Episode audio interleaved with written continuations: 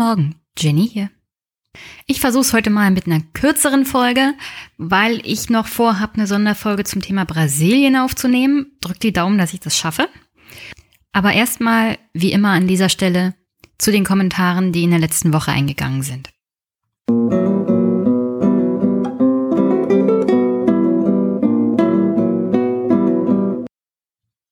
Es gibt eigentlich nur einen Kommentar, der ist von Martin und eigentlich für eine ganz andere Folge, und zwar die Kauder gilt, Brinkhaus kommt und Olaf Schäuble freut sich zu Unrecht. Martin hat dann nämlich geschrieben, Hi Jenny, ich höre deinen Podcast echt gerne und bekomme durch dich einen sehr guten Einblick in die Welt der Politik. Mach bitte weiter so. Eine kleine, aber wichtige Anmerkung noch zum Schluss. Leider verwechselst du immer wieder Olaf Scholz, aktueller Finanzminister, mit Olaf Schäuble, ehemaliger Finanzminister und jetzt aktueller Bundestagspräsident. Viele liebe Grüße, Martin. Martin, ich hänge dir mal in den Show Notes den Aufwachen-Podcast zu Olaf Schäuble an. Ich verwechsel ihn nicht, das ist ein interner Witz. Wenn du erklärt haben willst, warum ich ihn Olaf Schäuble nenne, ich verwechsel ihn nicht. Es ist nur, Olaf Scholz macht die gleiche Finanzpolitik wie Olaf Schäuble, äh, Wolfgang Schäuble. Oh, jetzt habe ich es tatsächlich verwechselt gehabt. Und deswegen nenne ich ihn Olaf Schäuble. Das kommt aber nicht von mir. Erfunden hat's der Aufwachen-Podcast von Thilo Jung und Stefan Schulz. Ich hänge dir das mal an, hör dir das an. Ich empfehle dir auch den Podcast natürlich von Stefan Schulz und Thilo Jung Aufwachen Podcast. Immer äh, wirklich interessant zu hören. Es geht da um Medien, es geht um Politik, also alles Mögliche und immer sehr interessant. Und nein, ich verwechsel sie nicht. Ich mache das mit Absicht. Aber danke für den Kommentar und viel Spaß beim Weiterhören. Danke, Martin.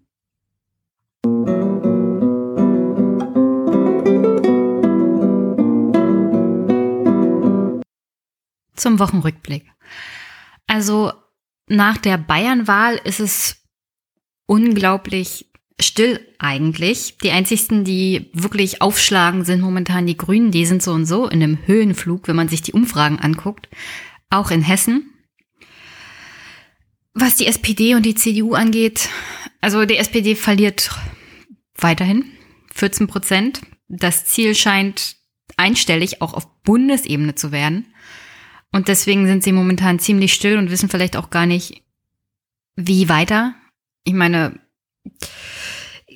also die SPD hat heute verkündet, also diese Woche, nicht heute, dass Katharina Barley die SPD-Spitzenkandidatin für die Europawahl werden sollte.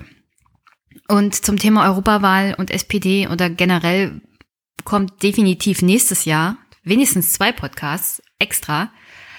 Aber ich meine, dass in der Woche, in der die SPD wirklich in Bayern eins auf die Mütze bekommen hat, und zwar richtig. Neun Prozent sind halt, also selbst in Bayern schlecht. Da waren sie beim letzten Mal bei 20 Prozent. Und das wirkte, dass sie Frau Barley jetzt nach vorne gestellt haben, ein bisschen wie Flucht nach vorne. Ähm, ich denke mal, das hat mehrere Gründe auch. Ich meine, Andrea Nahles wird so eine doch eher größere Gefahr für ihre Position als Vorsitzende und zukünftige Kanzlerkandidatin los. Obwohl Andrea Nahles eigentlich klar sein müsste, dass sie niemals Kanzlerkandidatin werden wird bei der SPD, sondern dass der nächste Vorsitzende Olaf Schäuble sein wird und dass sie da demnächst nicht mehr viel zu lachen hat. Und dann ist das auch noch so, dass offenkundig Frau Nahles jede Menge Probleme hatte, überhaupt einen spitzigen Kandidaten zu finden für die Europawahl, was für so eine Partei wie die Sozialdemokraten 160 Jahre alt, da sagen sie ja immer gerne und verweisen auf ihre großartige Geschichte. Also da läuft's gerade nicht so gut. Also da läuft's richtig scheiße. Und dass du jemanden praktisch zwingen musst, Spitzenkandidat für die Europawahl zu werden, während die SPD gleichzeitig betont, wie wichtig denn Europa und die Europawahl sei. Das ist schon also das deutet auf mehrere Probleme hin, nicht nur der Partei an sich, sondern auch generell, welchen Stellenwert Europa zum Beispiel hat im Vergleich zur Bundespolitik. Weil Katharina Barley offensichtlich das gar nicht wollte und ihre Zukunft in der Bundespolitik gesehen hat und auch nur so Karriere machen könnte. Weil, also Martin Schulz hat ja gezeigt, wie man es auf keinen Fall wird, der Spitzenkandidat und der Chef der SPD, sondern nur kurzfristig und dann bist du wieder weg vom Fenster. Und ich weiß auch nicht, wie das auf Wähler wirken soll, die jetzt vermittelt bekommen, ja, Frau Bali wollte den Posten gar nicht. Die macht das nur sozusagen, weil sie mehr oder weniger gezwungen wurde und weil sie sich in die Verantwortung gedrängt sieht. Man muss mal den Wahlkampf abwarten, aber ich sehe wirklich schlechte, schlechte Ergebnisse auf Frau Bali zu kommen und damit ist eine der wenigen, die überhaupt noch, naja, von Teilen der SPD und der SPD-Wähler als irgendwie zukunftsfähig gesehen wird, auch verbrannt. Ich persönlich halte von Frau Bali ja nicht sehr viel. Das liegt hauptsächlich an ihrer strukturkonservativen, bürgerlich nahen Einstellung, die ich der SPD in dieser Situation eigentlich nicht anraten würde. Aber sie ist wirklich eine derjenigen Kandidatinnen, die überhaupt noch irgendwie Sympathien tragen. Und sie dermaßen zu verbrennen bei der nächsten Europawahl ist eigentlich nur noch fahrlässig.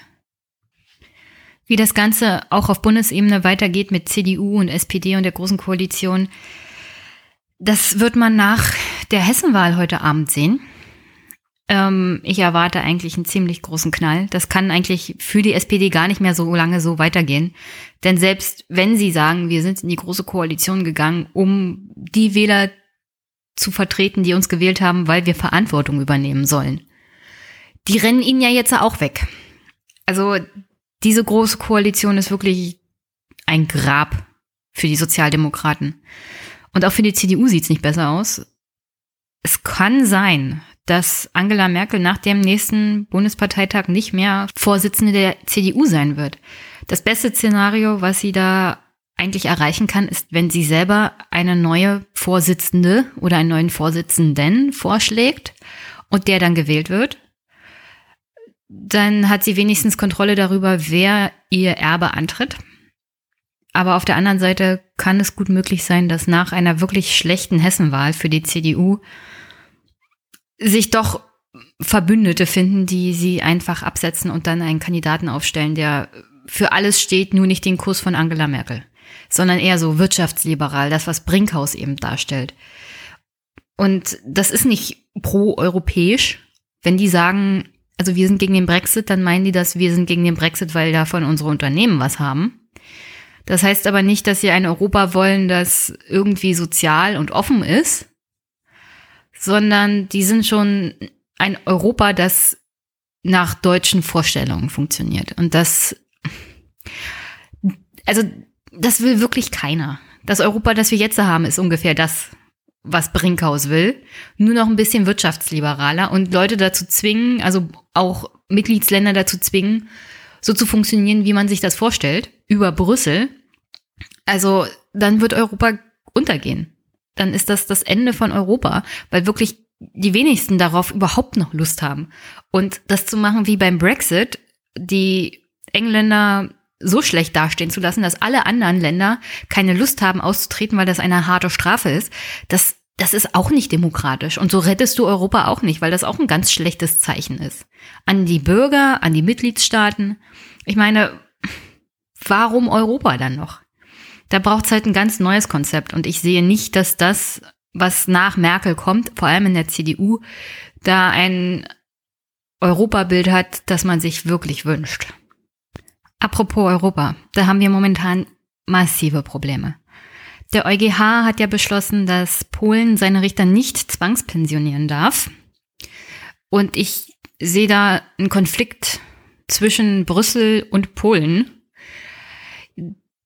der sich noch lange hinziehen wird, weil die PIS-Partei, also die Polen stehen vor Kommunalwahlen und es zeichnet sich ab, dass, naja, die PIS-Partei Während dieser Kommunalwahlen, in denen Bürgermeister, Gemeinderäte und andere kommunale Amtsträger gewählt werden, weiterhin an Macht gewinnen wird. Also die Partei wird ihre Macht in Polen weiter ausbauen und es werden mit größeren Zugewinnen gerechnet. Das liegt hauptsächlich daran, dass die Regierung der Kaczynski-Partei deswegen gewählt wird, weil, wie es die deutsche Presse bezeichnet, umfangreiche soziale Geschenke gemacht werden. Nur die Sache ist, die PIS-Partei macht halt Sozialpolitik. Unter anderem hat sie ein Kindergeld eingeführt, das so umgerechnet 120 Euro im Monat zusätzlich bringt für viele Familien. Und das ist ein zusätzliches Einkommen, das viele Polen vor allem in den ländlichen Regionen gut brauchen können. Zudem hat die PIS-Partei das Renteneintrittsalter von 67 auf 65 für Männer und auf 60 für Frauen gesenkt, was natürlich auch ein Arbeitsmarktinstrument ist, weil wenn die Älteren aus dem Arbeitsmarkt ausscheiden, dann ist Platz für junge Menschen, die in den Arbeitsmarkt hineindrängen. Und so macht man halt Politik für also eine Partei, die liberale Rechte abschaffen will und bestimmte Sachen zurück in eine eher konservativ bürgerliche Weltsicht bringen will, die macht das halt über soziale Politik. So kauft man sich halt auch das Vertrauen der Wähler. Ich meine, es ist genau das, was sie im Wahlkampf versprochen haben und das setzen sie jetzt um. Und dann sagen sich die meisten, na gut, dann werden halt die Richter zwangspensioniert. Was soll's? Die sind eh überbezahlt und dann kommen halt neue, vielleicht sind die unabhängig und also ich kann mir gut nach, also ich kann mir gut vorstellen, warum die Polen da vor allem in bestimmten Regionen sich nicht allzu stark aufregen ähm, und warum die PIS-Partei weiterhin an Zustimmung gewinnt. Wenn du die Bevölkerung halt im Großen und Ganzen sozial zurücklässt und dann eine Partei kommt, die sagt, wir machen das aber anders und mit einer absoluten Mehrheit, dann fallen die liberalen Rechte hinten runter. Und dann muss man sich aber auch nicht wundern in Deutschland, wie das passieren kann, weil das haben wir eigentlich schon mehrmals in der Geschichte gesehen. Und der EuGH kann sagen, ja, Zwangspensionierung darf nicht und Nachbesetzung dürft ihr auch nicht. Aber das womit wollen Sie sie zwingen? Wollen Sie generell sagen, also dann bekommt ihr halt weiterhin kein Geld als Polen? Das sorgt eher für eine Anti-Europa-Stimmung in Polen, die eigentlich nicht da ist. Weil die meisten Polen profitieren von Europa. Und ich kann mir gut vorstellen, dass das auch nicht so gern gesehen wird, wenn der EuGH entscheidet, welche Richter in Polen eingesetzt werden. Weil der EuGH selber, der ist nur legitimiert durch sich selbst. Es gibt keine Verfassung und es gibt keinen Rechtsrahmen, der dezidiert klärt, was der EuGH darf. Er hat es sozusagen selbst definiert. Das haben wir als Europäische Union niemals so beschlossen. Das Gericht hat sich selber legitimiert. Und das finde ich schon kritisch. Auch der Bundes, also das Bundesverfassungsgericht selber hat den EuGH schon öfters kritisiert, weil das Bundesverfassungsgericht ist in unserem Grundgesetz legitimiert als eine wichtige Institution. Und das haben wir auf Europa, europäischer Ebene halt nicht. Und ich sehe nicht, dass das so 100% in Ordnung ist, was der EuGH da öfters mal macht. Weil sie halt keine wirkliche Legitimationsgrundlage haben. Es gibt keine Verfassung, es gibt keinen Rechtsrahmen, es gibt halt nur die Verträge. Und das ist mir halt nicht genug, dass ein EuGH über nationale Souveränität entscheiden darf. Und das ist es halt. Wenn, wenn du eine Europäische Union haben willst, die entsprechend übernational auch entscheidet, vor allem bei Grund- und Menschenrechten und bei liberalen Rechten und über die Entscheidung von nationalen Verfassungsgerichten auch, dann musst du da eine Verfassung haben, die das legitimiert und dem alle zugestimmt haben. Weil sonst ist da so eine Grauzone, wo man dann sagen kann, ja, aber Sie haben ja im Grunde recht. Ja, Sie haben im Grunde recht. Aber es ist halt nicht richtig korrekt gemacht. Und dann muss man noch bedenken, dass 2019 auch in Polen Europa- und Parlamentswahlen sind und 2020 noch Präsidentschaftswahlen anstehen. Und es sieht mir nicht so aus, dass der Kurs der, naja, von Brüssel jetzt genau das zur Folge haben wird, was sie sich darunter vorstellen, nämlich dass die PIS-Partei darunter verliert. Eher im Gegenteil. Wenn der Druck von Brüssel und des EuGHs dermaßen groß ist, wird genau das Gegenteil passieren. Und zwar die Bevölkerung wird sich mehr solidarisch mit der PIS-Partei zeigen, als sie jetzt sehen, ach, der EuGH entscheidet dagegen unsere Regierung, das ist bestimmt falsch, also wählen wir mal nicht die PIS-Partei. Im Gegenteil, es wird genau das Gegenteil passieren. Die PIS-Partei wird noch mehr Zulauf bekommen. Und was ist denn gewonnen mit einer großen Mehrheit von polnischen Abgeordneten der PIS-Partei im Europaparlament? Was werden die denn da wohl machen? Was werden die denn da wohl entscheiden? Ich habe es ja mit Thomas während der Türkei-Folge auch schon angedeutet. Demokratie ist halt kein Selbstläufer und manchmal macht sie einen Schritt zurück, bevor sie wieder einen Schritt nach vorne geht. Das sind so Sachen, die müssen Länder auch durchlaufen. Die müssen vor allem junge Demokratien durchlaufen. Und ich glaube, dass, also Polen ist ja auch noch eine relativ junge Demokratie. Und manchmal müssen diese Länder auch ihre eigenen Fehler machen. Wir haben halt keine Europäische Union, die ein supranationaler Staat ist, in der die Demokratie aus Brüssel erfolgt und alle da ordentlich vertreten sind. Das haben wir halt nicht. Und das wird auch so schnell nicht kommen, vor allem nicht mit den osteuropäischen Ländern, die selbst noch auf der, in der Findungsphase ihrer eigenen Demokratie sind. Die muss man auch Fehler machen lassen. Und daraus müssen sie auch lernen dürfen. Und wenn dieser Druck vom EuGH und von Brüssel kommt, dann sehe ich nicht, dass der Lerneffekt schnell kommt, sondern ganz im Gegenteil. Ich sehe eher da die Gefahr, dass dann eine Verfestigung erstmal antiliberaler Kräfte passieren wird. Und solange das halt so ist, solange es heißt, also wir Polen gegen die böse EU und gegen die böse Brüsseler Blase und gegen den bösen EuGH, solange wird da kein Lerneffekt eintreten.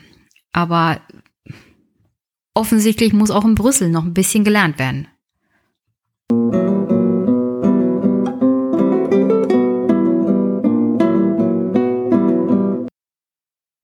Zum Hauptthema dieser Woche. Wir haben ja mittlerweile schon ein Jahr und einen Monat seit der letzten Bundestagswahl. Es kommt ein länger vor. Als Bürger vor allem. Aber das ist ja unabhängig davon, wie die Bundesregierung sich momentan in der Öffentlichkeit zeigt und ihre Minister so ihren Job machen oder auch nicht, weil die, die ihren Job machen, von denen wird ja wenig berichtet.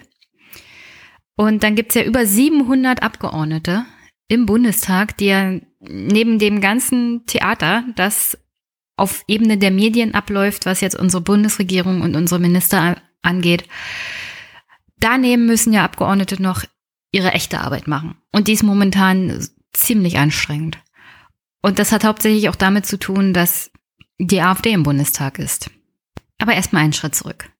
Andrea Nahles hat ja vorgeschlagen, dass ihre Fraktion im Schichtdienst arbeitet, damit immer genug Leute im Plenum anwesend sind. Das Problem daran ist, es ist ein Arbeitsparlament. Die echte Arbeit wird eigentlich in den Ausschüssen gemacht, während das Plenum, naja, da wo die Reden halt gehalten werden, hm, das ist halt nur Show. Die echte Arbeit ist nicht da verhaftet. Nur die wenigsten wissen das auch und die AfD nutzt das halt auch aus. Sie selber sind mittlerweile auch eher selten im Bundestag im Plenum vertreten, weil sie Ausschüsse haben und alle möglichen Sachen. Ähm, über die Arbeit, was ein Bundestagsabgeordneter so zu leisten hat, habe ich mit Anke Domscheit-Berg gesprochen. Das Interview hört ihr hier nach. Aber im Großen und Ganzen kann man festhalten, also man verbringt als Abgeordneter wirklich die allerwenigste Zeit im Plenum. Und wenn man im Plenum sitzt, dann muss es auch was bringen, beziehungsweise dann sollte man auch der jeweilige fachkundige Abgeordnete sein, um das Thema es gerade im Plenum geht. Sonst verschwendet man einfach die Zeit des Abgeordneten und des Parlaments. Natürlich macht die AfD damit Politik beziehungsweise Wahlkampf, um zu kritisieren, dass halt wenig Anwesenheit von Abgeordneten im Plenum vorhanden ist. Aber im Internetzeitalter ist das halt leichter nachzuvollziehen heutzutage als zum Beispiel früher. Auch früher waren nicht sonderlich mehr Abgeordnete im Plenum vertreten, wenn es nicht um Sachen ging, wie zum Beispiel Haushalt oder Militäreinsätze. Also wirklich wichtige Sachen, wo in der Regel Anwesenheit von allen auch zwingend notwendig ist, weil es da um wichtige Mehrheiten geht. Und die Art und Weise, wie zum Beispiel auch unsere Medien und die öffentlich-rechtlichen über den Bundestag berichten und ihre Abgeordneten sind dabei nicht hilfreich. Es wäre viel sinnvoller, wenn berichtet wird, dass wir ein Arbeitsparlament haben und was in den Ausschüssen so vor sich geht. Was die Tagesschau dann aber lieber bringt, sind Untersuchungen der Abstimmungen, wonach zum Beispiel Gregor Gysi in 36 von 40 Fällen bei den namentlichen Abstimmungen fehlt. Ja, aber ohne Kontext, was sagt mir das denn? Dass Gregor Gysi halt viel unterwegs ist und öfters mal irgendwo einen Vortrag hält, aber Gregor Gysi ist nur ein Abgeordneter in der Linksfraktion.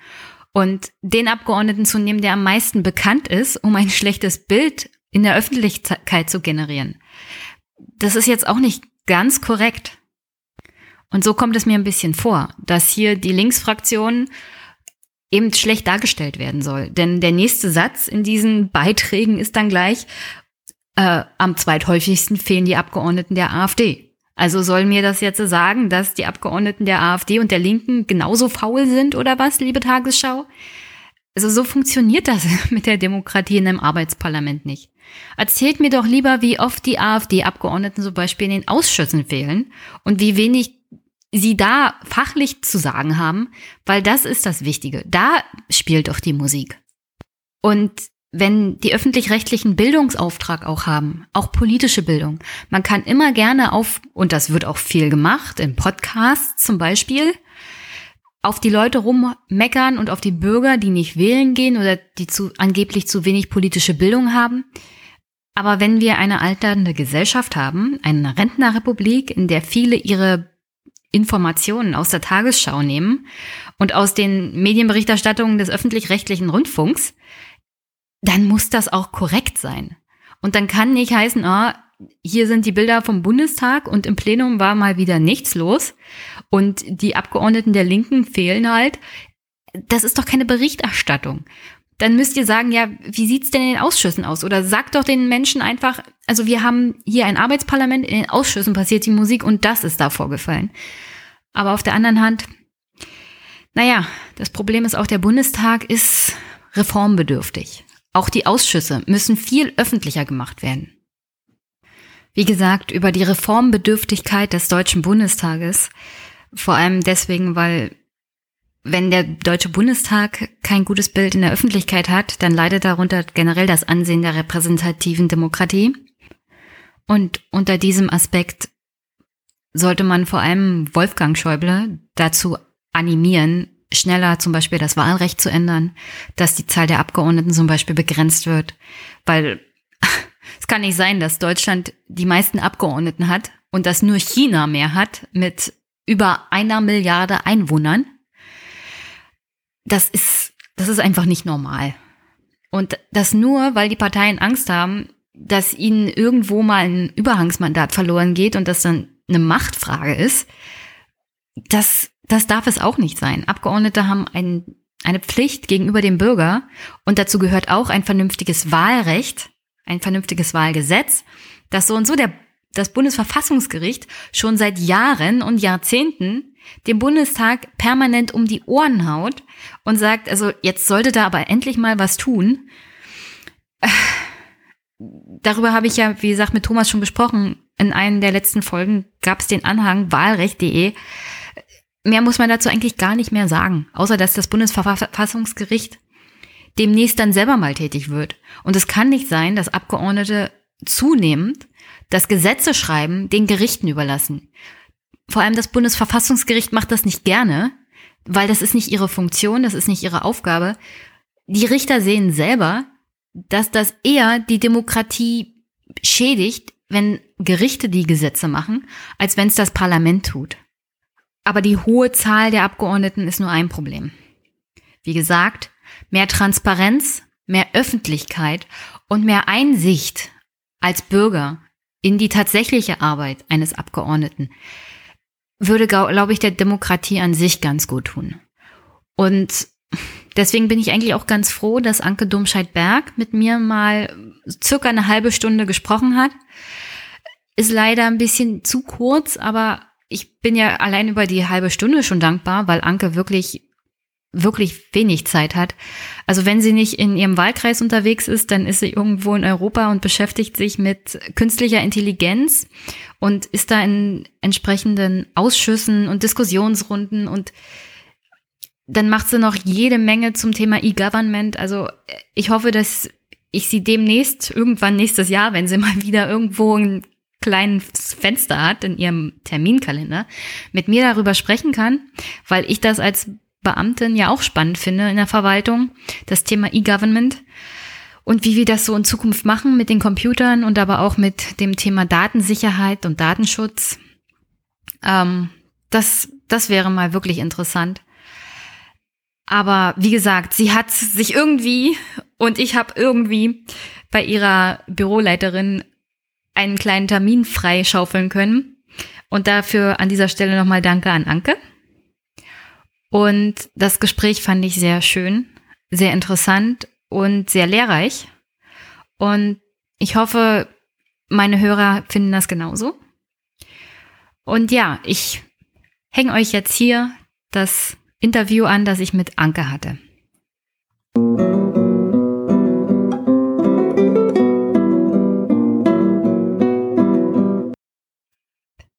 Hallo Anke. Hi Jenny. Ich würde dich mal kurz vorstellen. Also, du bist Anke Domscheit-Berg. Du bist momentan im Bundestag Abgeordnete. Du sitzt da als Parteilose für die Bundestag, also für die Partei Die Linke. Mhm. Du warst aber auch bei Bündnis 90 Die Grünen und in der Piratenpartei. Du bist hauptsächlich in den Bereichen Gleichberechtigung unterwegs und alles, was mit Digitalisierung zu tun hat, was so, so mein Horizont übersteigt. Ich bin froh, wenn ich meinen Rechner ankriege und das Internet funktioniert. Ähm, du hast aber auch davor schon verschiedene Stationen in deinem Leben durchlaufen als selbstständige Unternehmerin, als Publizistin. Du warst Lobby, also als Lobbyistin unterwegs für Microsoft Deutschland. Und du hast auch als wissenschaftliche Mitarbeiterin für eine Bundestagsabgeordnete gearbeitet. Ich habe dich heute eigentlich für ein Gespräch eingeladen, weil kurz vor der Sommerpause hattest du einen Tweet abgesetzt. Ich zitiere mal. Am Donnerstag soll die Tagesordnung im Bundestagsplenum bis 3.20 Uhr morgens gehen. In der Fraktionssitzung debattieren wir über ein Schichtsystem. Niemand kann bis halb vier Uhr im Plenum sitzen und um neun Uhr am Folgetag wieder geistig fit und präsent sein. Das System ist strukturell kaputt. Ich würde mal fragen, Gibt es eigentlich bei euch sowas wie Überstundenzulage? Der war gut. Nee, aber wir werden ja auch, ist ja nicht ja. so, als würden wir mit Hungerlohn bezahlt werden. Also eine Überstundenzulage kann man da und braucht man auch nicht erwarten. Das ist aber auch nicht wirklich das Problem, sondern das Problem ist eher das, was ich im Tweet versucht habe rüberzubringen, dass man so in solchen Arbeitszeiten, die sind ja nicht nur anstrengend, sondern sie führen auch dazu, dass man nicht richtig gut arbeiten kann. Niemand kann 17 Stunden konzentriert arbeiten. Geht einfach nicht. Und äh, Politik ist ja, das habe ich inzwischen verstanden, zwar ein sehr hochtouriges Geschäft, wo man also extrem schnell ad hoc und dauernd in Hetze und Eile über Dinge nachdenken und Dinge entscheiden soll. Gleichzeitig ist es aber eigentlich was, wo man einen langen Atem braucht. Das heißt, es ist nicht der Sprint, sondern mehr der Marathon. Du kannst aber keinen Marathon laufen, wenn du so, so aufgefressen wirst von, von dem, was täglich stattfindet. Also da muss man irgendwie eine andere Balance finden und die ist im Moment im System Bundestag nicht so vorgesehen. Naja, die SPD zum Beispiel, Frau Nahles will ja ihren Abgeordneten auch so eine Art Schichtsystem einimpfen. Ich glaube, das Hauptproblem ist momentan die AfD. Viele Bürger waren ja schon, sagen ja immer, also wenn ich dann mal eine Bundestagsdebatte sehe, dann ist ja keiner im Plenum. Und die AfD hat das auch ziemlich gut ausgenutzt und gesagt, na ja, wenn wir erstmal im Bundestag sitzen, dann ist da volles Haus. Mhm, schön, schön wär's. Das haben sie übrigens schon länger nicht mehr gesagt. Wir dürfen keine Fotos machen im Bundestag, sonst hätte ich schon sehr gern, sehr oft ein Foto von der AfD gemacht. Die haben zum Beispiel bei der Debatte zur Armut, da waren sie mit 16 Abgeordneten da. Ich habe auch schon 12 und 13 dort gezählt. Zur Erinnerung, sie haben 91 Abgeordnete. Das heißt, sie sind auch nicht mehr da als die anderen und haben wahrscheinlich inzwischen mitbekommen, dass es auch gar nicht geht.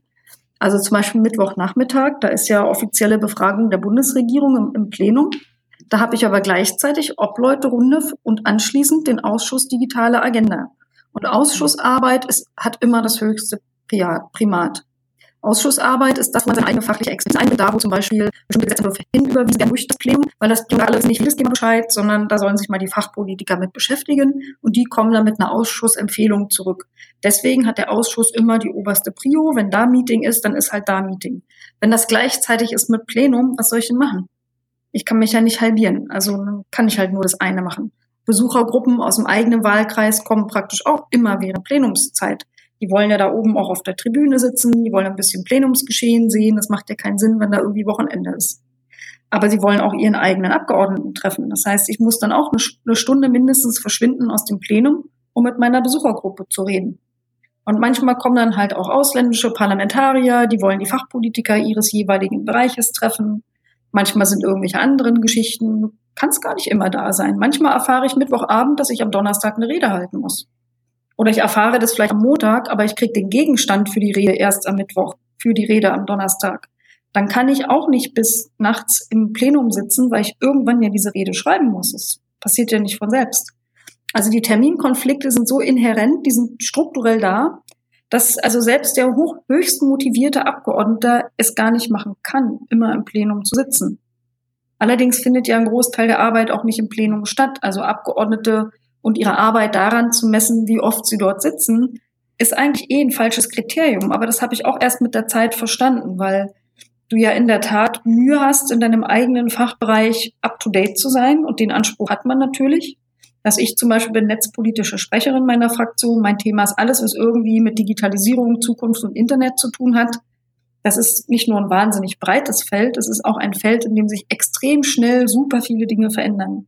Das heißt, ich muss dauernd Dinge mitkriegen, die irgendwo passieren, damit mich keiner auf dem falschen Fuß erwischt, dass ich auch meine anderen Abgeordneten quasi beraten kann, wenn die Gesundheitspolitiker zum Thema E-Health und Big Data im Gesundheitswesen kommen, wenn die Bildungspolitiker kommen und sagen, was ist denn mit Digitalpakt? Also ich muss im Prinzip querbeet irgendwie Bescheid wissen.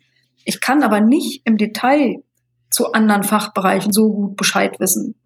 Rentenkonzepte oder Verkehrskonzepte. Also da wissen die Fachpolitiker logischerweise mehr. Deswegen macht es nicht so wahnsinnig viel Unterschied, ob ich da jetzt im Plenum sitze, wenn Themen dran sind, die mit meinen eigenen Kernthemen nichts zu tun haben. Da würde ich im Zweifel, wenn da eine Abstimmung dran ist, und die Fachpolitiker meiner Partei sagen mir, haben wir uns genau angeguckt, wissen wir gut Bescheid. Also mit unserem linken Wertegerüst sollte man so oder so stimmen. Wenn da jetzt mein eigenes Wertegerüst jetzt nicht irgendwie hineinschreit, dann würde ich das tun, was die mir empfehlen. Und deswegen ist es in solchen Fällen auch nicht schlimm, wenn man dann mal nicht im Plenum ist, sondern in der Zeit die anderen Aufgaben, die man ja auch hat, wahrnimmt. Ähm, aber das verwechseln halt viele, weil wir sind, es gibt Präsenzparlamente, in anderen Ländern. Engl England hat so ein Präsenzparlament und es gibt Arbeitsparlamente wie unseres. Und Arbeitsparlamente heißen, dass ein Großteil der Arbeit nicht im Plenum stattfindet, sondern zum Beispiel in diesen Ausschüssen. Ähm, du hast ja, du hast es ja im Prinzip vorweggenommen. Ich wollte eigentlich darauf hinweisen, dass das, was die AfD, womit sie Wahlkampf macht ähm, und immer noch bei Bürgern viel ankommt, muss man ja leider so sagen, einfach nicht der Realität entspricht, weil, wie gesagt, es ist ein Arbeitsparlament, die Arbeit findet eigentlich in den Ausschüssen statt. Und ich sag mal jetzt, ich als Bürger oder andere Bürger kriegen das ja in der Regel nicht mit. Die sehen nur, das Plenum ist leer. Aber die Tatsache ist ja eigentlich mhm. die ganze Arbeit, die nebenher wirklich gemacht wird. Das Aushandeln mhm. von Gesetzen. Das läuft ja alles im Hintergrund in den Ausschüssen. Glaubst du, es würde helfen, wenn zum Beispiel die Ausschüsse öffentlicher wären, ähm, besser besucht werden könnten, dass sich die Berichterstattung auch mehr auf die Ausschüsse konzentriert, dass die Bürger mitbekommen, da ist eigentlich die Arbeit drin und das braucht auch die meiste Zeit der meisten Abgeordneten? Also was definitiv ist, dass wir eine Vertrauenskrise in Deutschland haben, was äh, Bevölkerung und Politik betrifft. Und ich bin der ganz festen Überzeugung, das allerdings schon seit oh, weit über zehn Jahren, ich mache ja schon sehr lange, befasse ich mich mit dem Thema Open Government. Dahinter verbirgt sich eine transparente und partizipative, nachvollziehbare Politik, wo also Bürgerinnen und Bürger viel leichter als heute mitbekommen können, was passiert eigentlich, wie passiert es, wie werden Entscheidungen getroffen, wo kommt der Input her, ja, welcher Lobbyist hat da Papier hinterlassen und welche Zeilen davon sind im Gesetzentwurf gelandet. Also alles diese Dinge. Und ich bin der festen Überzeugung, dass wir gerade in einer Vertrauenskrise signifikant mehr Transparenz brauchen über Politik. Wie arbeiten wir?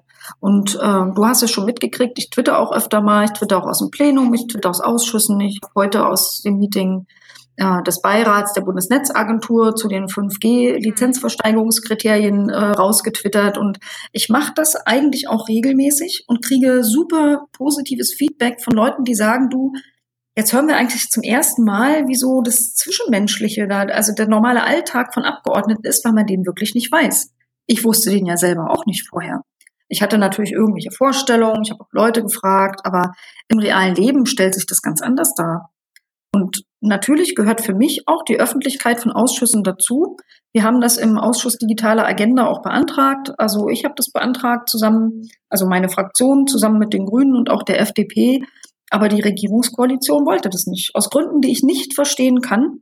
Weil es gab ja bekanntlicherweise in der letzten Legislatur eine Enquete-Kommission oder sogar in der vorletzten, weiß ich gar nicht mehr, eine Enquete-Kommission Digitale Agenda. Die hat einstimmig beschlossen, als Empfehlung für die Politik, den Bundestag und die Bundesregierung, dass Ausschüsse öffentlich sein sollen. Und jetzt ist nicht mal der Ausschuss Digitale Agenda öffentlich. Also das finde ich wirklich bodenlos. Wir haben da auch einen Antrag eingereicht, der wird diese Woche im Ausschuss verhandelt oder besprochen zum Thema Änderung der Geschäftsordnung, weil darauf äh, beruft man sich, dass die Geschäftsordnung des ganzen Bundestages es eigentlich nicht vorgesehen hat. Aber ist nicht gut. Du hast völlig recht, braucht man du bist ja auch für E-Government zuständig. Du hast ja auch gesagt, es ist wichtig, dass alle Ebenen auch der, des Staates dann viel transparenter sind und viel mehr nachvollziehbar auch für den Bürger sagen, wie, wie ist man zu dieser Entscheidung gekommen? Wie ist dieser Ver Verwaltungsakt zur, also wie ist der überhaupt entstanden? Weil sobald weiß ich ja aus meiner eigenen Erfahrung auch ja. als Beamtin in der Behörde, sobald der Bürger versteht, warum ich wie entschieden habe, ist er in der Regel nicht mehr so aufgebracht oder, oder auch wütend über die zusätzlichen Euro, die er bezahlen muss, sondern meistens reicht es, wenn man ein Telefonat führt und erklärt. Das geht natürlich im Bundestag nicht. Aber wenn man heutzutage zum Beispiel über Internet, mhm. über Twitter, vielleicht auch über Facebook nachvollziehbar macht, ähm, also wie, wie haben die Abgeordneten, wie sind die überhaupt zu ihrer Entscheidung gekommen? Weil ich denke, das Gefühl von vielen Bürgern ist, wir wollen gerne wissen, was in euch vorgeht, in eurem Kopf, wenn ihr diese Entscheidung trefft. Erklärt sie uns doch einfach oder sagt uns doch einfach und dann können wir es nachvollziehen. Genau. Das Problem ist, was man nicht weiß, diese Lücke füllt man mit Vorurteilen. Und im Moment sind die Lücken relativ hoch und die Vorurteile relativ unangenehm. Und das führt dann zu einem unerwünschten Effekt. Nämlich, dass es einen Haufen schlechter Vorstellungen, viel Misstrauen, äh, Unterstellungen und sonst was gibt gegenüber der Politik. Ich will gar nicht sagen, dass es komplett unberechtigt ist. Ne? Da gibt es also auch Dinge, die ich absolut unschön finde. Aber ein ganz nennenswerter Teil davon ist wirklich nicht berechtigt. Also ganz viele Leute denken zum Beispiel, Bundestagsabgeordnete sind saufaul. Und das kann ich nicht bestätigen.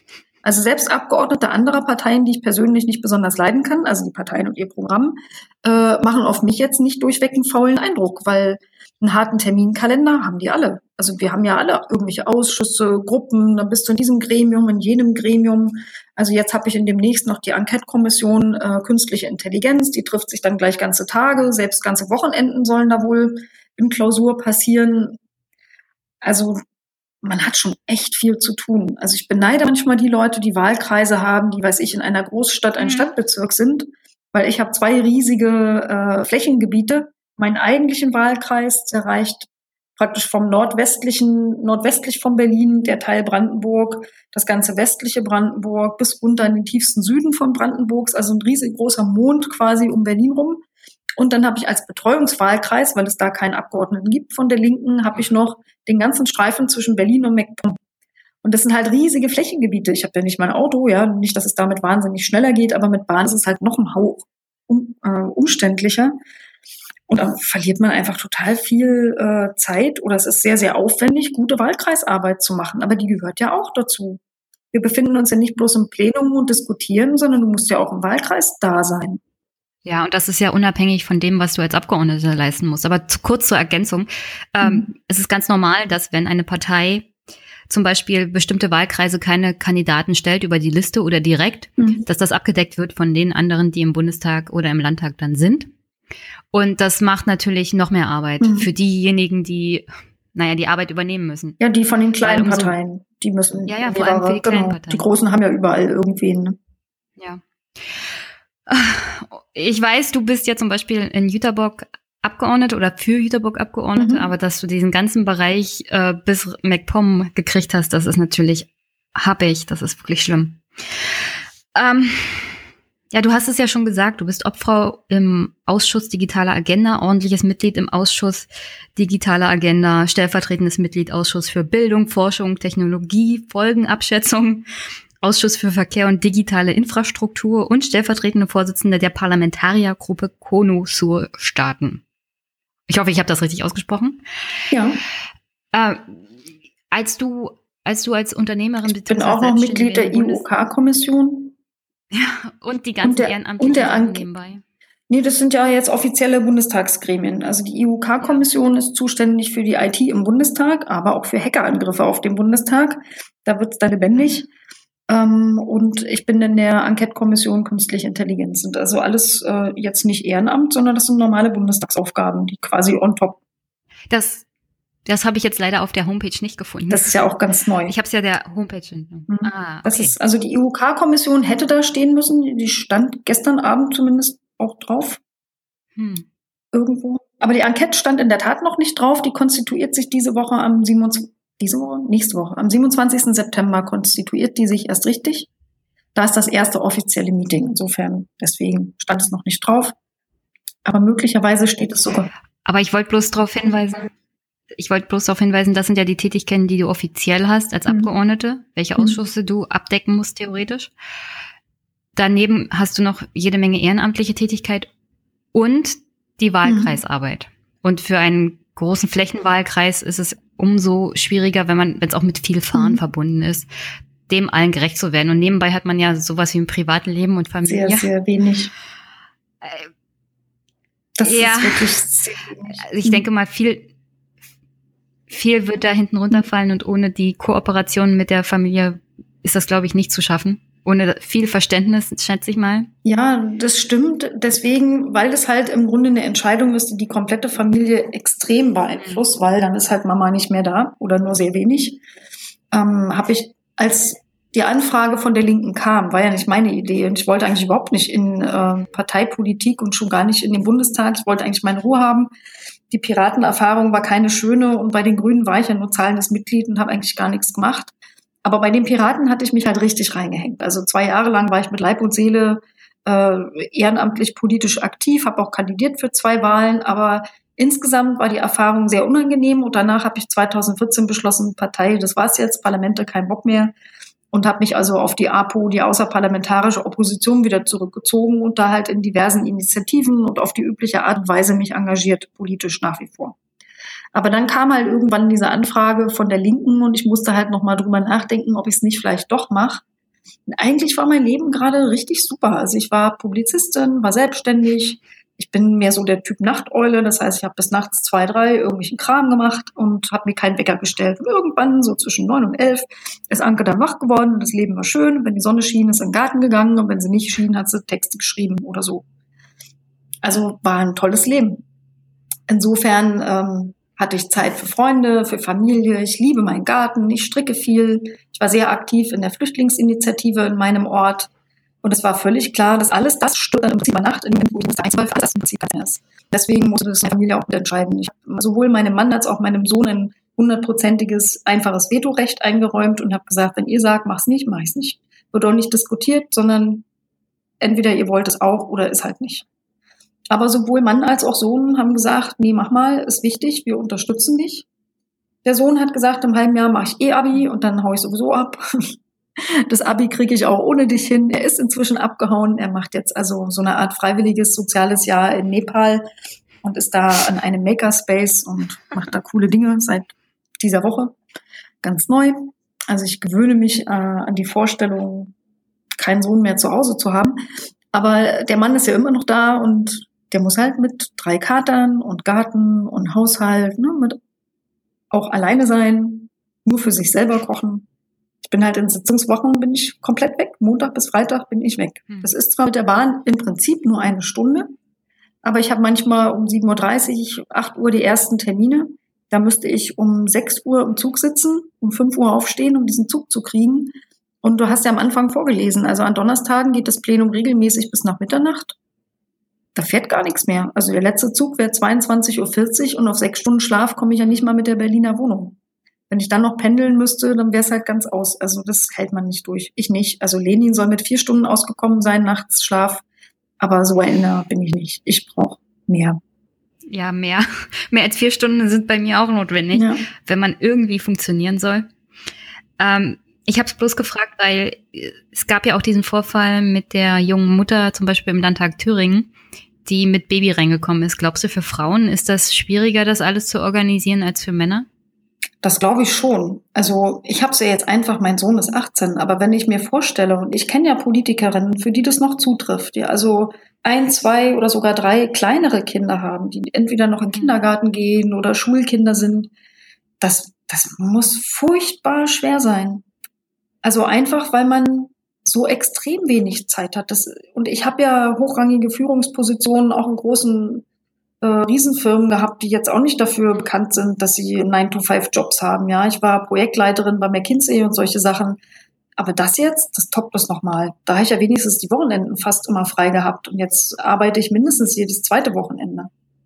Und das ist halt dauernd irgendwas. Ja, du kriegst an Ostern Termine und irgendwie wird man so ein bisschen aufgefressen. Und als Frau hast du es dann doppelt, dreifach und vierfach schwerer. Am Ende hängt es dann immer noch davon ab, bei welcher Partei man ist. Also es gibt Parteien, wo man es etwas leichter hat. Also die Grünen und die Linken gehören dazu. Bei der SPD ist so, naja, so lala in der Mitte. Aber alle anderen Parteien, das sieht man ja schon darin, die AfD hat 10 Prozent Frauenanteil im Bundestag, die FDP hat 20 Prozent, die CDU, die ist von 25 auf knapp über 20 Prozent zurückgefallen von der letzten auf diese Legislatur. Und dadurch, dass die, die Grünen und die Linken nennenswert mehr Frauen, also mehr als 50 Prozent haben, kommen wir jetzt auf einen Gesamtdurchschnitt von 30 Prozent. Das ist super wenig. Das heißt, du findest dich dann im Bundestag und diskutierst über Themen, die eigentlich vor allem mit Frauen zu tun haben, zum Beispiel mit ihrem Körper, mit ihrer Sexualität, mit der Fortpflanzung, mit dem, was sie anziehen oder nicht, von Kopftüchern bis Abtreibung. Ja, das sind ja alles Themen, die irgendwie die Frauen ihren Körper betreffen. Und da reden 70 Prozent Männer drüber. Finde ich total irre. Und äh, diese Vorstellung, dass man zum Beispiel Elternzeit als Abgeordneter gar nicht haben kann. Also wie gesagt, meins ist 18, ist kein Thema mehr.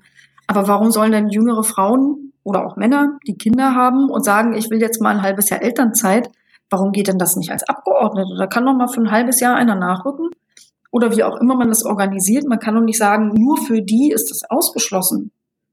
Finde ich total unverständlich. Und eine Frau rauszuschicken, nur weil sie ihr Baby stillt, das geht gar nicht. Also das ist wirklich 18. Jahrhundert, aber nicht 2018. Das hat mich extrem entrüstet, als ich das gelesen habe, weil das zwingt Frauen, sich zu entscheiden zwischen, will ich überhaupt ein Kind haben oder will ich überhaupt politisch aktiv werden? Und wir haben zu wenig Frauen in der Politik, viel zu wenig. Auf kommunaler und auf Landespolitik ist es teilweise noch viel schlimmer als auf Bundesebene. Und da Frauen zu verprellen, die Bock drauf haben, nur weil sie jung sind und gewagt haben, sich zu vermehren, das geht nicht, geht einfach gar nicht. Ja, ich, ich kann es ja auch nicht nachvollziehen, was, was in dem, was in dem Kopf eines Mannes oder ich glaube, es war ein Mann in Thüringen, eine Frau rauszuschicken mit Baby. Ich meine, das ist doch katastrophales Signal an alle auch Mädchen mhm. da draußen, die sagen, ich will mich mal irgendwann in diesem Land politisch engagieren. Ach, wenn ich eine Familie habe, wenn ich Kinder habe, dann kann ich die Karriere vergessen. Naja, dann ist ja wohl klar, wo die Reise ja. hingeht. Und das ist doch, also vor allem, wenn Frauen im Bundestag sind und keine Familie haben, dann fallen doch bestimmte Themen auch einfach, einfach unter den Tisch. Weil wie, wie soll denn eine Frau zum Beispiel beim Thema Familie auch vernünftig mitentscheiden, wenn sie sich früh entschieden hatten, also keine Familie für mich, keine Kinder. Ich sage nicht, dass allein, also dass alleinstehende Frauen bei dem Thema nichts zu sagen hätten oder so, aber das Verständnis, wie viel Organisation auch dahinter steckt, äh, gleichzeitig Familie, Beruf, Karriere zu wuppen, das ist heutzutage immer noch die Sache der Frau. Also du musst als Frau halt da ein bisschen mehr Energie reinstecken, dass alles funktioniert.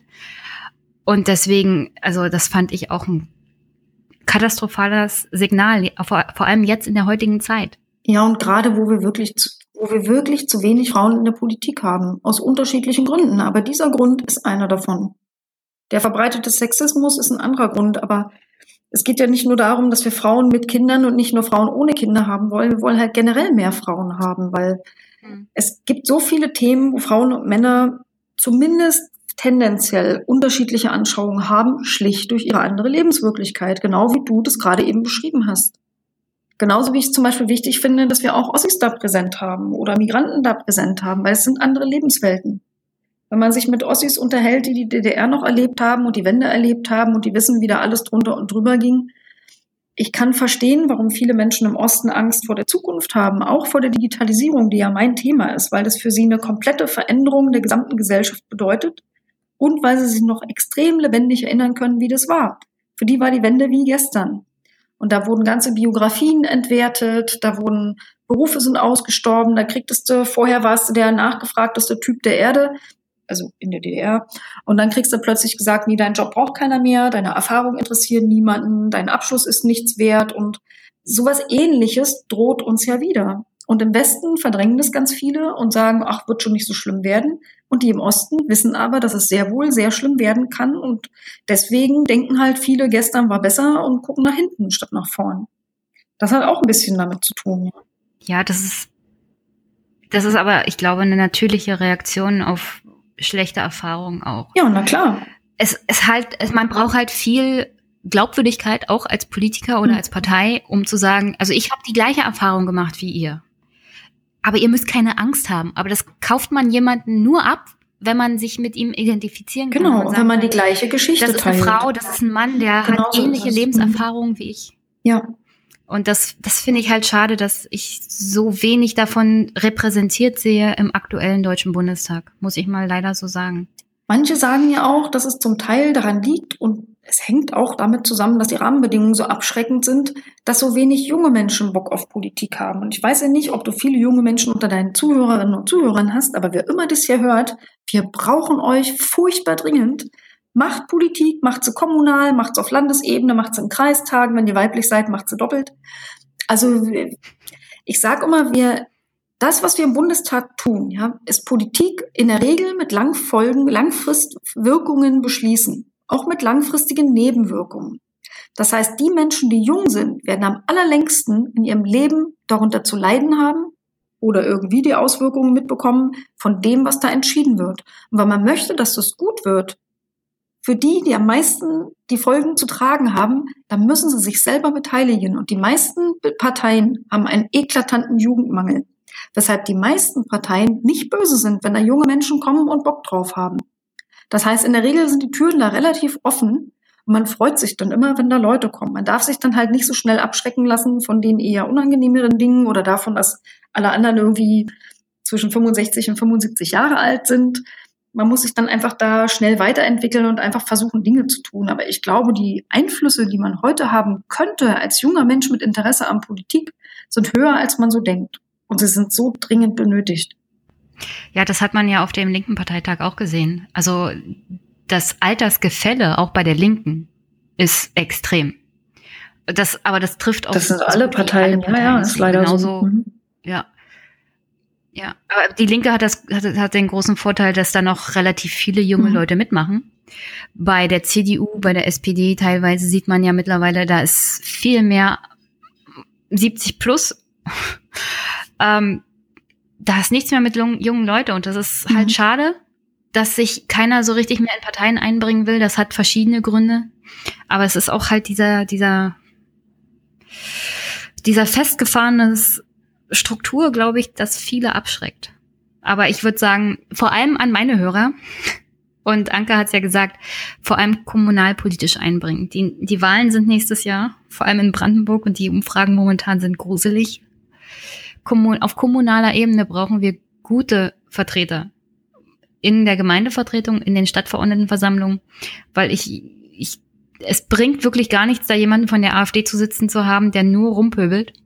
Da werden echte Entscheidungen getroffen über den Haushalt, über Infrastruktur vor Ort und das, das lebt so eine ganz, so ein, so ein ganzes kommunales Leben, wenn da keine vernünftigen politischen Vertreter vor Ort sind. Und vor allem muss man sagen, Kommunalpolitik also genau. mitmachen, mitmachen, mitmachen. Ähm, Kommunalpolitik ist ja tatsächlich der Bereich, der die meisten Menschen am meisten beeinflusst. Also Bundespolitik kriegt man natürlich auf dem Steuerzettel mit und ne, bestimmte Dinge wirken sich von der Bundespolitik bis in die Kommunalpolitik aus. Zum Beispiel, äh, wie viel Geld die Kommune überhaupt bekommt, um Kindergärten einzurichten, hat natürlich mit Bundespolitik zu tun. Aber trotzdem die dezentralen Entscheidungen, die in einer Kommune getroffen werden, sind die, die einen am meisten betreffen egal ob das jetzt Ortsumfahrungen sind oder ob jetzt ein Parkplatz oder eine Kita gebaut wird oder ob es ein Gemeindezentrum gibt, was auch immer, das sind äh, eigentlich total relevante Dinge, in die man sich da einbringen kann.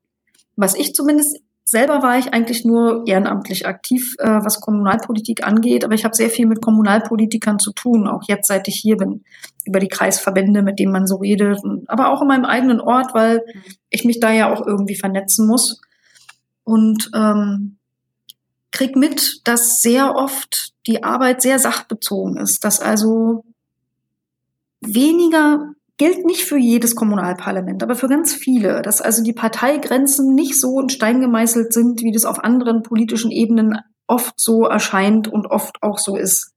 Das heißt, man kann ähm, schon Politik so für die Leute machen, wenn man wenn man in der Lage ist, gute Argumente zu finden, wenn man ordentliche Vorschläge hat. Also auf kommunalen Ebenen ist es nicht so pauschal wie leider im Bundestag, dass, weiß ich, die CDU immer Anträge von den Linken ablehnt. Immer. Da weiß man vorher schon.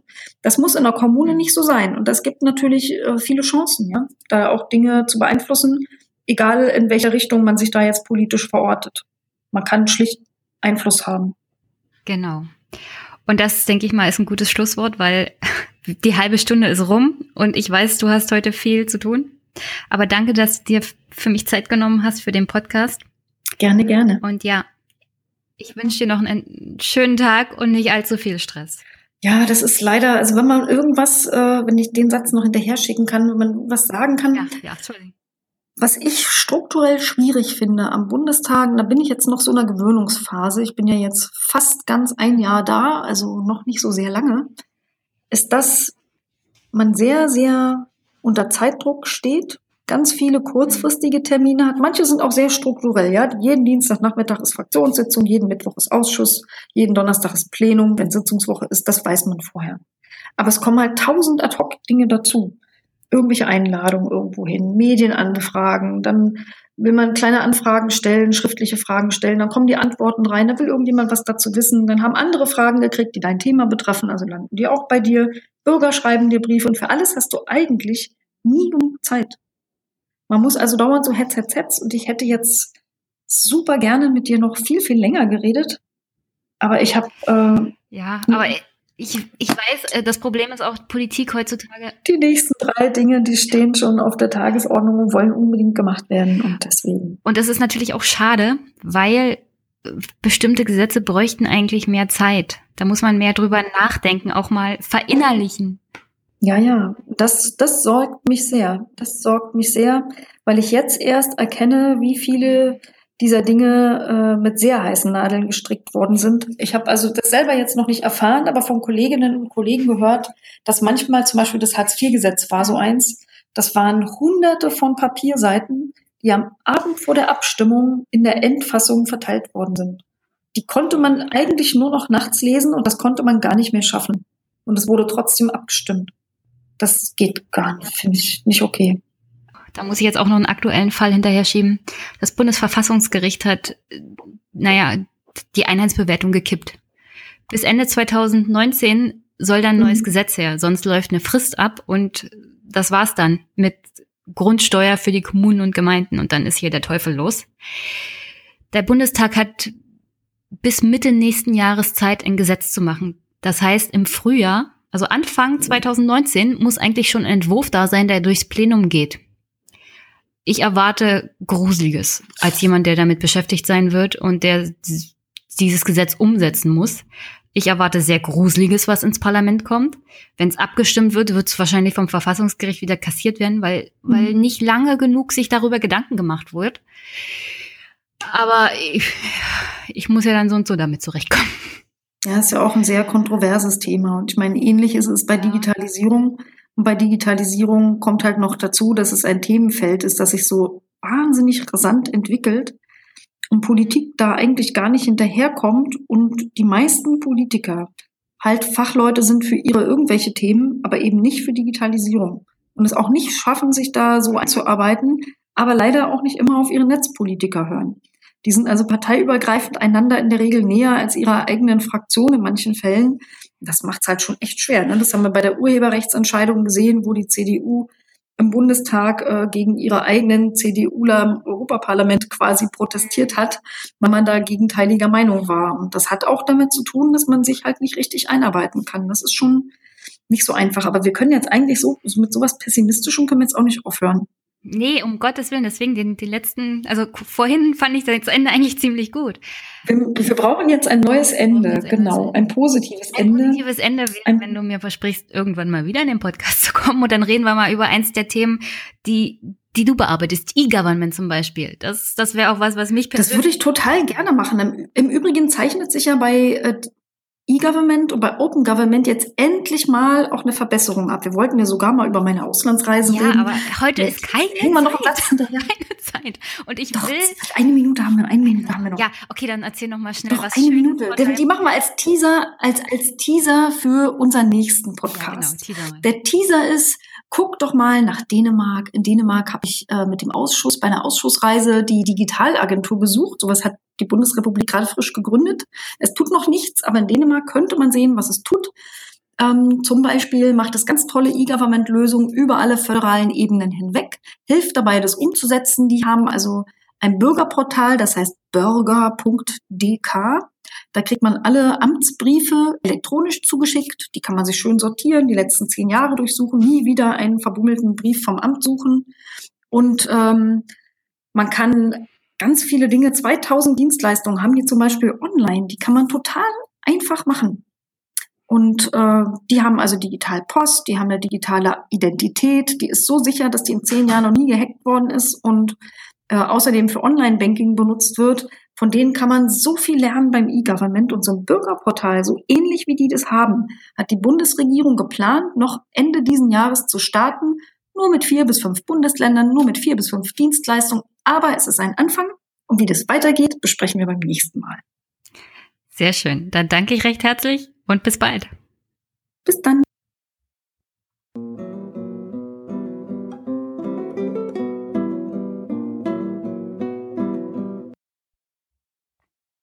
Zum Abschluss. Das Übliche. Folgt mir, wenn ihr könnt und es noch nicht tut, auf Twitter. Hört euch den Podcast an und unterstützt ihn, wenn ihr ihn gut findet, durch nette Kommentare, zum Beispiel bei iTunes oder durch eine kleine Spende an das Spendenkonto für diesen Podcast.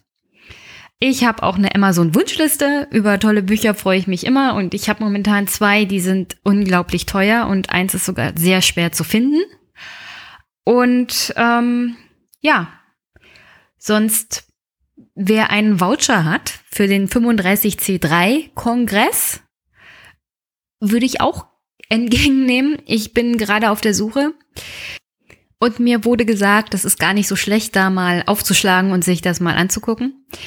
Und neugierig bin ich schon. Also wenn einer meiner Hörer einen hat, vielleicht, wenn Stefan schon einen abbekommen hat, auch an Jenny denken. Das wäre toll. Und ja, ich wünsche euch sonst eine wunderbare, schöne Woche.